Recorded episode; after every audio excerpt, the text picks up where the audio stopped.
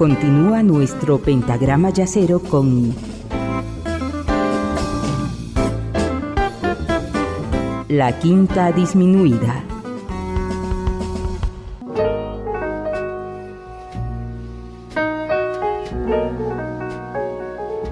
En la primera parte del programa hemos escuchado varios temas dedicados específicamente a la baronesa panónica de Königswarter, la gran mecena del jazz, el, mito y la gran em, mujer emblemática eh, del jazz. En, esta segunda parte quiero que escuchemos, vamos a compartir con ustedes, una serie de mujeres que tocan diferentes instrumentos en diferentes épocas y bueno, verán ustedes que la calidad de la música, de la interpretación y de la composición son realmente muy, muy importantes.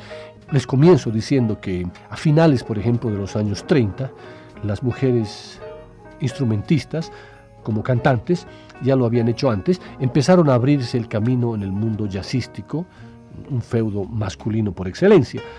En esta incursión tuvo que ver, cómo no, la guerra. La Segunda Guerra Mundial se llevó al frente y a la tumba a numerosos instrumentistas masculinos, por lo que las mujeres tuvieron mayores oportunidades de hacerse oír y respetar por un público y una crítica musical, por un lado, todavía con reminiscencias racistas hacia los músicos de color. Las tristes y malogradas biografías de cantantes como Billie Holiday nos lo dicen todo vejaciones, desprecios, drogas, alcohol, cárcel, etc. Lo cierto es que, a raíz de la Gran Guerra, dos orquestas femeninas destacaron de modo singular por su éxito y su técnica refinada. Ina Ray Hatton and her Melodies Orchestra, banda que por cierto ya era popular antes de la guerra, y The International Sweethearts of Rhythm, esta última contó con instrumentistas solistas de mucho talento como la saxofonista tenor Viola Burnside, la trompetista Ernestine Tini Davis y la baterista Johnny Ma Rice. Esta Big Band, que duró más de una década, solía tocar para públicos negros en teatros y salas de baile de todo su país en el Howard Theater de Washington, eh, la orquesta batió todos los récords de taquilla al convocar a 35 mil aficionados en una sola semana en el año 1941. Arrancamos esta segunda parte con esta big band conformada íntegramente por mujeres en el tema Jump Children.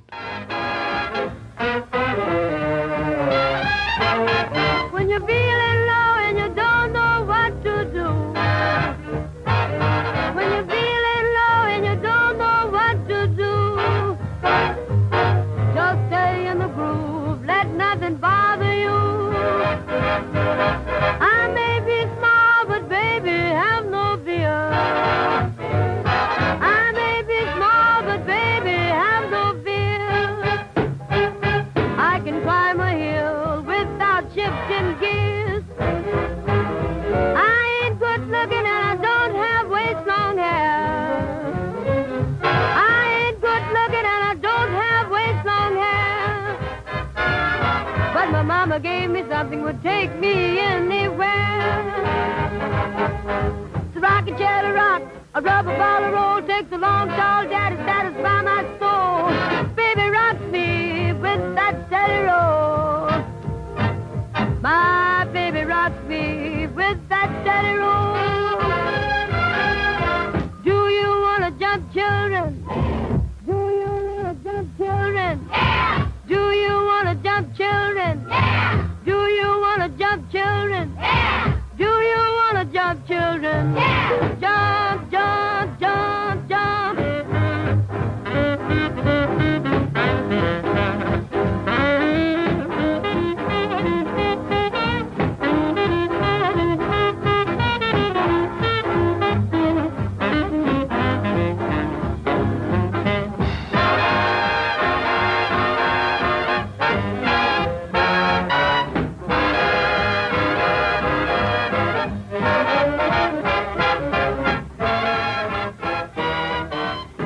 Candance Springs aprendió a tocar el piano después de escuchar a Nora Jones. en quien también reconoce una de sus principales influencias como cantante. Nació en Nashville y acaba de grabar su primer disco, nada menos que en el sello Blue Note.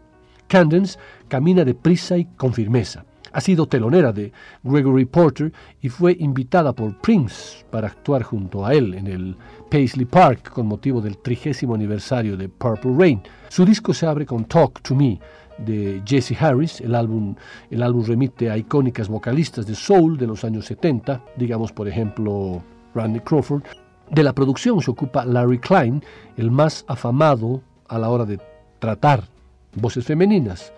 Por ejemplo, estuvo con Madeleine Perrault, eh, Melody Gardot, Johnny Mitchell, Liz Wright y otras más. Entre los invitados aparecen el trompetista Terence Blanchard y el batería Vinny Colaiuta.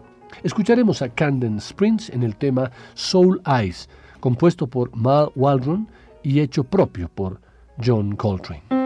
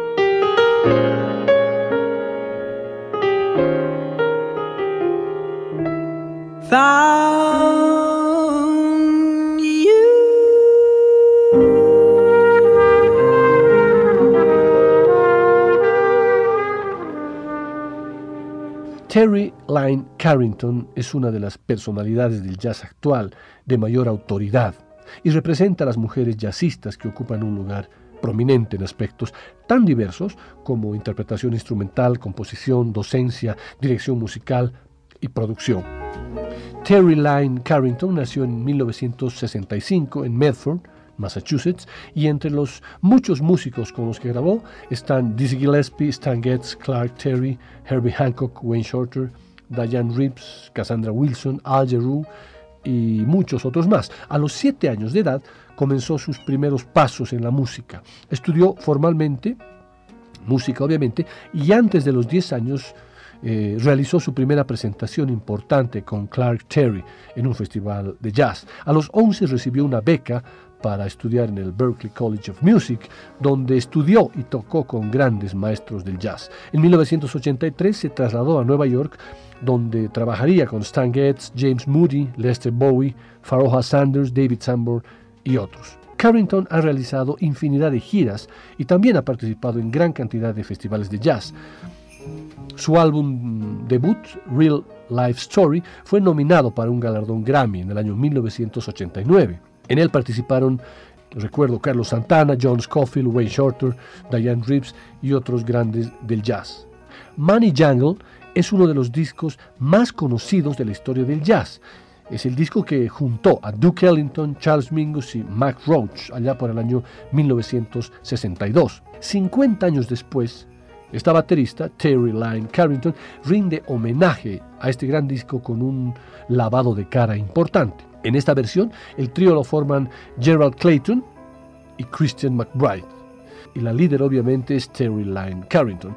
Nadie imita, ni siquiera emula a nadie. Toman los originales de Ellington, les añaden alguna composición propia y actualizan el concepto con sinceridad, descaro y sonoridades actuales, sin efectismos ni guiños forzados. Ya lo dejan claro desde el inicial Money Jungle, donde el contrabajo de Christian McBride es incluso más agresivo que el de Mingus en la versión original. Amplían el trío con colaboraciones de brillo, por ejemplo, a destacar la del trompetista Clark Terry en el tema Floret Africaine y la del trombonista Robin Eubanks. Y Carrington, pues discreta y centrada en el sonido del grupo, trabajando en equipo y sin destacar más que en las fotos del disco, de la carpetilla. Por cierto, que en la contraportada interior el trío Clayton, McBride y Carrington recrea con bastante fidelidad la foto de portada de Money Jungle original.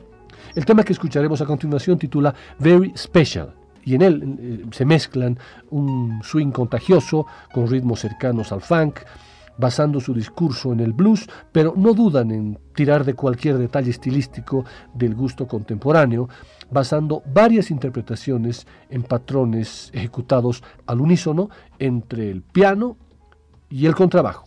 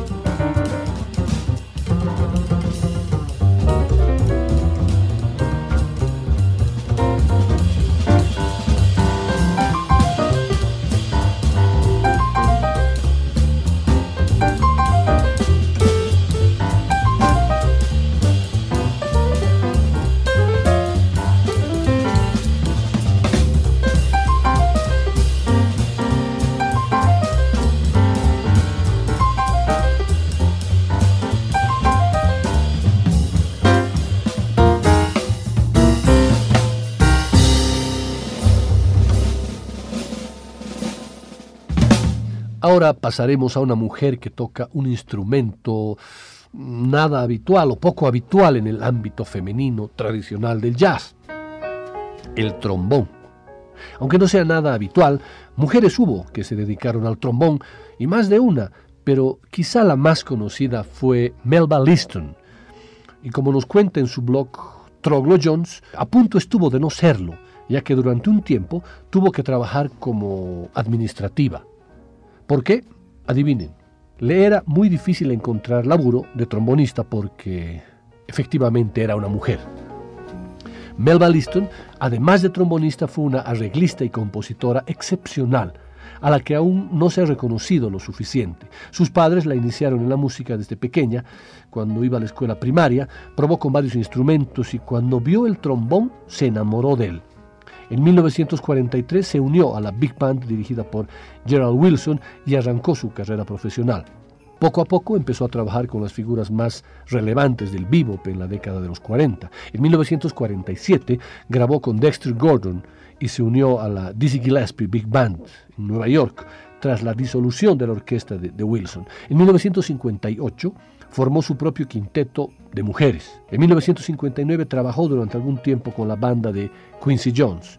Durante los años 60 trabajó con otros líderes de orquestas y big bands, incluyendo el vibrafonista Mill Jackson y el saxofonista Johnny Griffin. A partir de ese momento se asoció con el pianista Randy Weston haciendo arreglos y composiciones juntos hasta el final de sus días. Desde 1973 hasta 1978 se dedicó a dar clases en la Jamaica School of Music y en 1979 formó su propia banda llamada Melba Liston and Company.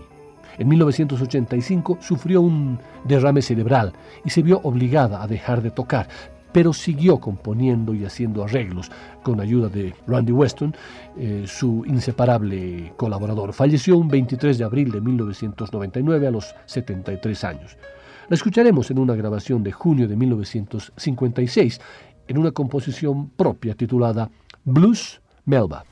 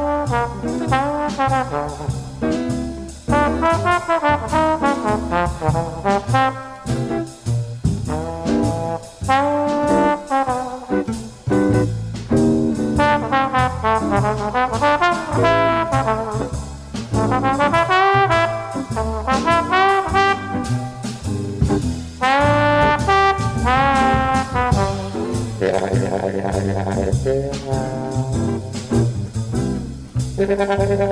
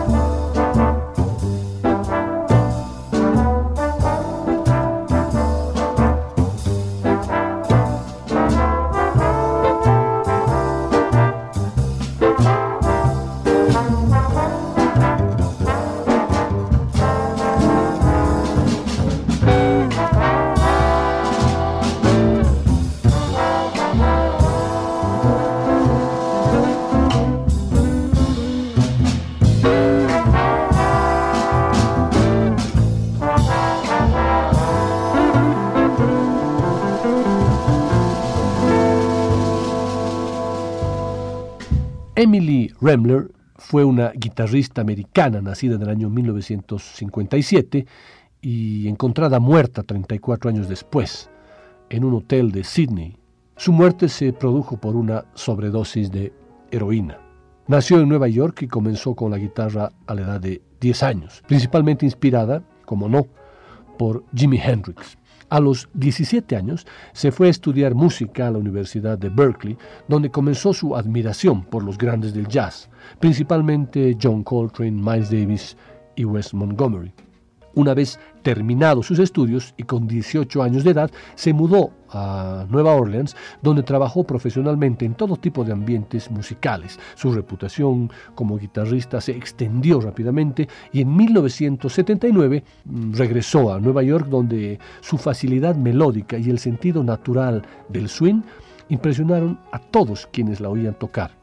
Alentada por Herb Ellis y Charlie Bird, en 1980 firmó un contrato con el sello Concord Jazz y un año más tarde, en abril de 1981, grabó su primer álbum titulado Firefly, con Hank Jones al piano, Jake Hanna a la batería y Bob Mice al, bajo. Los años 80 fueron para Emily Rembler la década de su consagración.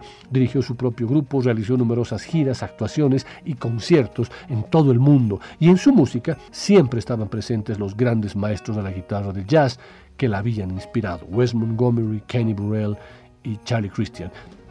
Entre 1981 y 1988 grabó cinco discos para Concord, siendo el último, el último de ellos un homenaje explícito al gran Wes Montgomery. Un mal día de 1990, el 4 de mayo, fue encontrada muerta en un hotel de Sydney, en Australia, por una sobredosis de heroína. Hoy en la quinta escucharemos de esta gran guitarrista el tema Catwalk.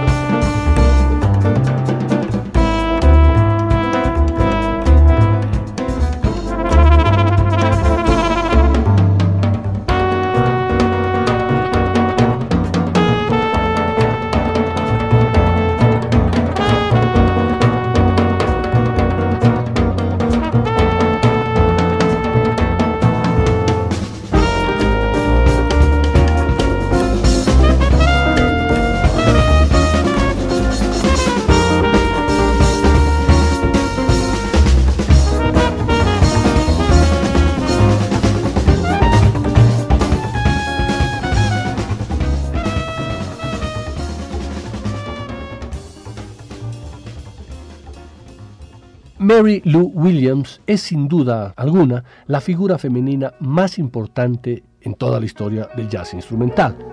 Fue una pianista brillante, murió en 1981, especialmente en el estilo stride, que evolucionó constantemente a la par de los avances estéticos del jazz.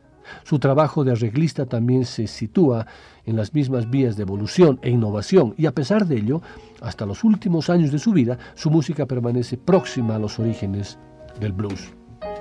Mary Lou Williams nació en Atlanta y a los cuatro años sus padres se trasladaron a Pittsburgh, ciudad que ejercería una gran influencia en Mary Lou y la inclinaría hacia el estilo pianístico del jazz. Empezó tocando blues de manera autodidacta. Disponía de un oído absoluto, esto es la capacidad de reconocer una nota sin ninguna referencia.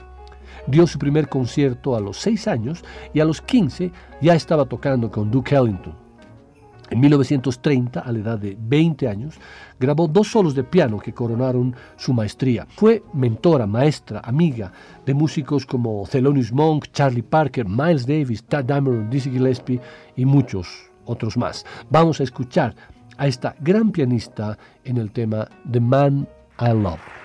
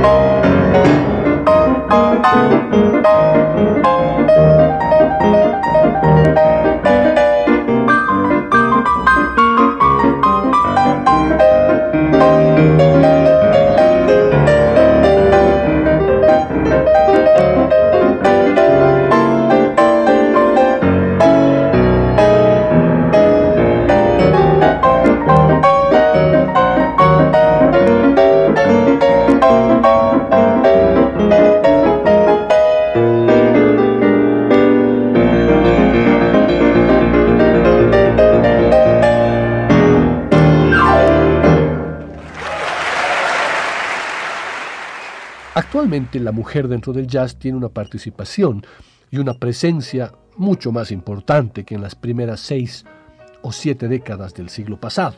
Y no podía ser de otra manera en una música que pregona la libertad, como es el caso de la siguiente artista que vamos a escuchar, que tiene cuatro características que en otros ámbitos sobrarían para marginarla. Es mujer, negra, de origen latino y joven. Comenzó a brillar con tan solo 21 años. Contrabajista, cantante y compositora, pertenece a esa camada de artistas que se les huele el talento. Se ha presentado en festivales y conciertos en diferentes partes del mundo con comentarios sobresalientes de parte de los más afamados músicos y críticos musicales de todo el orbe. Natural de Boston, esta artista norteamericana de origen mexicano por parte de la madre emprende su carrera musical desde muy pequeña, seis años, tocando el violín influenciada por su madre. Hace un tiempo atrás estaba convencido que esta maestra, Esperanza Spalding, era la esperanza del jazz. Hoy mmm, no estoy tan seguro. Al respecto, comparto con ustedes una crítica del gran Diego Fisherman cuando Esperanza Spalding tocó en Buenos Aires. Él comienza diciendo en su crítica lo siguiente, por momentos parece una de esas niñas prodigio tan talentosas como incontinentes, que no pueden parar de hablar, y como diría un tío de barrio, de presumir. Esperanza Spalding es una notable contrabajista, canta con afinación asombrosa las melodías más intrincadas y lo hace con swing, compone sus temas, tanto la música como la letra, y dirige una banda sumamente sólida. En el primer tema asombra, en el segundo apabulla, y para cuando promedia el concierto ya se ha escuchado lo mismo muchas veces y queda poco más que aburrimiento. Melodías quebradas y angulares, un poco en la vena de aquellas canciones que Flora Purim y más tarde Gail Moran cantaban en el viejo y buen Return to Forever. Sin variedad dinámica ni expresiva, la casi continua exhibición de virtuosismo vocal acabó semejándose a un postre con sucesivas e interminables capas de crema, confites y merengue. En todo caso, podría pensarse que para Spalding permanece en el misterio la tenue división entre la dulzura y el empalago. Sus solos dan la sensación de ser repetidos con prolijidad estudiantil más que con espíritu de riesgo y eventualmente faltó esa sensación de salto al vacío, sin la cual el se convierte en su caricatura. Tal vez, a veces sucede, las capas de confitura fueran necesarias para ocultar la nada. Pero bueno, más allá de esa crítica con la cual comparto en varios aspectos, quiero hacerles escuchar a ustedes un tema de su primer álbum, realmente un álbum maravilloso, bautizado como Junjo del año 2006, que cuando escuché por primera vez estaba convencido de que Spalding era la esperanza del jazz. Esto es Peacocks.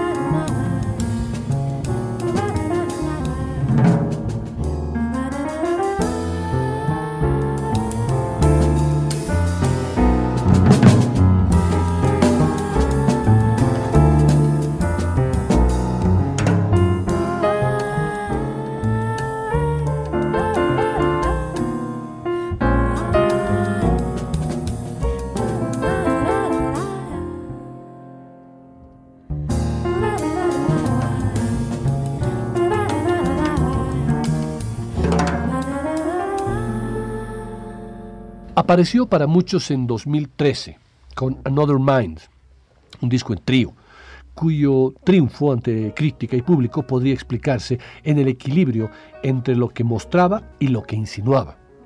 Lo que mostraba era una energía impresionante a partir de un trajinante sonido jazz rock. Lo que insinuaba era que detrás de ciertos desbordes había una pianista, en el sentido más amplio, fuera de serie. La portadora de esta forma de equilibrio es Hiromi Uehara. Su historia refleja una de las versiones posibles del rodado sueño americano. Pianista japonesa de formación clásica que en un momento descubre el jazz. Aparecen en su vida Chicorea, a quien conoció en Tokio, enseguida la Berkeley de Boston y sucesivamente nombres como los de Hamad Jamal y Oscar Peterson, que ella reconoce como fundamentales en su formación. Para hablar de Hiromi Uehara, no queda otra que ser excesivo en las expresiones, tal y como lo es ella con el piano. Hiromi, haciendo jazz, es una genio poseída. Parece mucho, ¿verdad? Pero dicen que verla tocar piano te deja sin aliento, a una velocidad digna de una máquina. Hiromi descarga escalas ultra complejas con un talento y un sentimiento rara vez visto. Acaricia las teclas, acto seguido las aporrea, les da codazos que suenan perfectos y necesarios, se ríe, frunce la cara, lo seduce y termina haciendo el amor con la música y el instrumento. Japón y en general los países orientales se han caracterizado por entregar músicos técnicamente muy avanzados, pero que a menudo dejan mucho que desear en cuanto a improvisación y swing, ambas características tan propias del jazz, y razón por la cual quizás no hay muchos jazzistas conocidos en Occidente provenientes de esas latitudes, pero creo no equivocarme al decirles que Hiromi Uehara es la gran excepción. Escuchémosla en este trío increíble junto a Anthony Jackson en el bajo y Simon Phillips en la batería en el tema titulado Wonderland.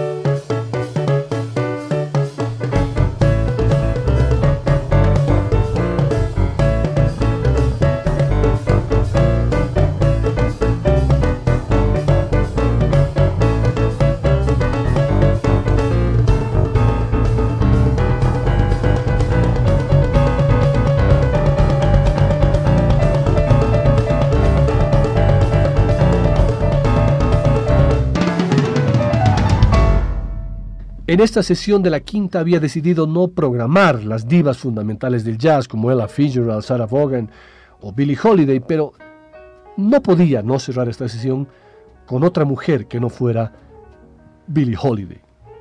La pasión que muchos sentimos por Billie viene de lejos, desde la primera vez que uno la escucha. Aquella voz desgarradora que se mete dentro de uno para no abandonarlo nunca. Nadie como ella ha sabido cantarle al amor, al dolor, a la soledad.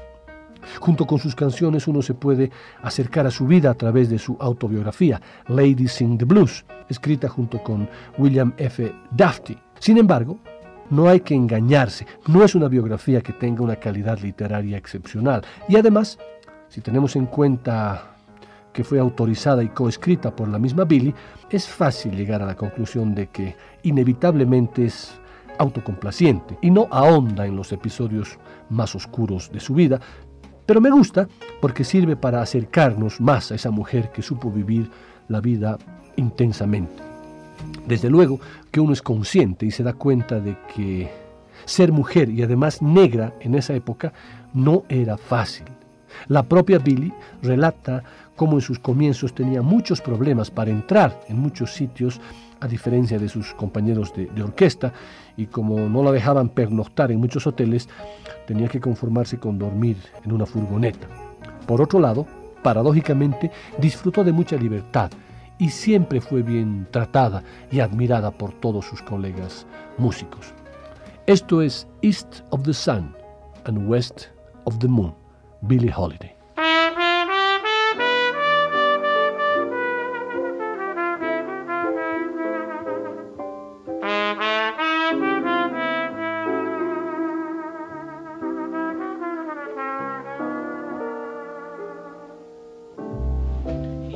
Of the sun and west of the moon.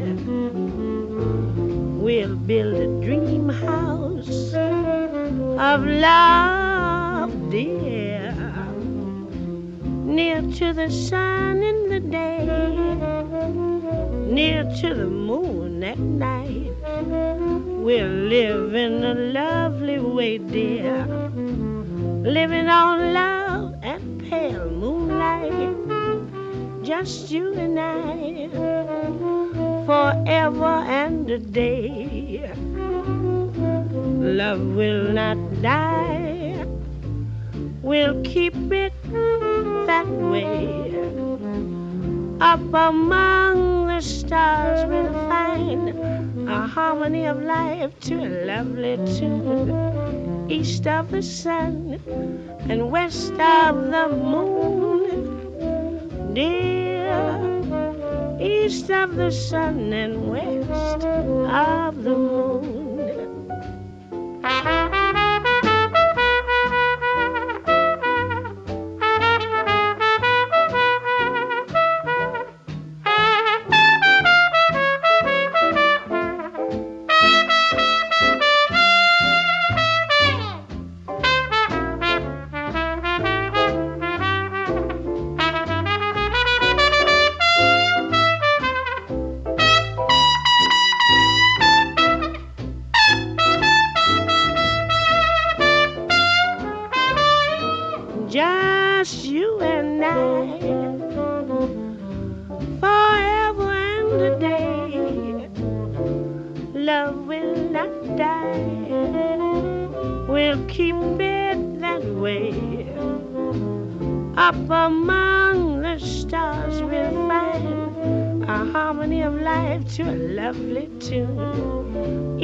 The sun and west of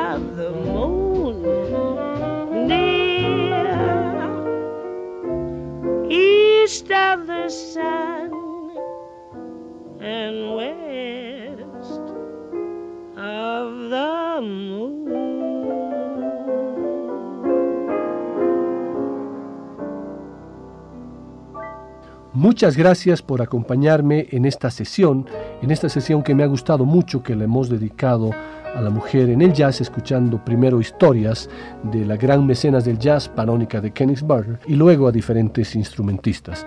Les agradezco nuevamente por su compañía y nos escuchamos, nos vemos y nos encontramos el próximo jueves a las 9 de la noche. Hasta entonces.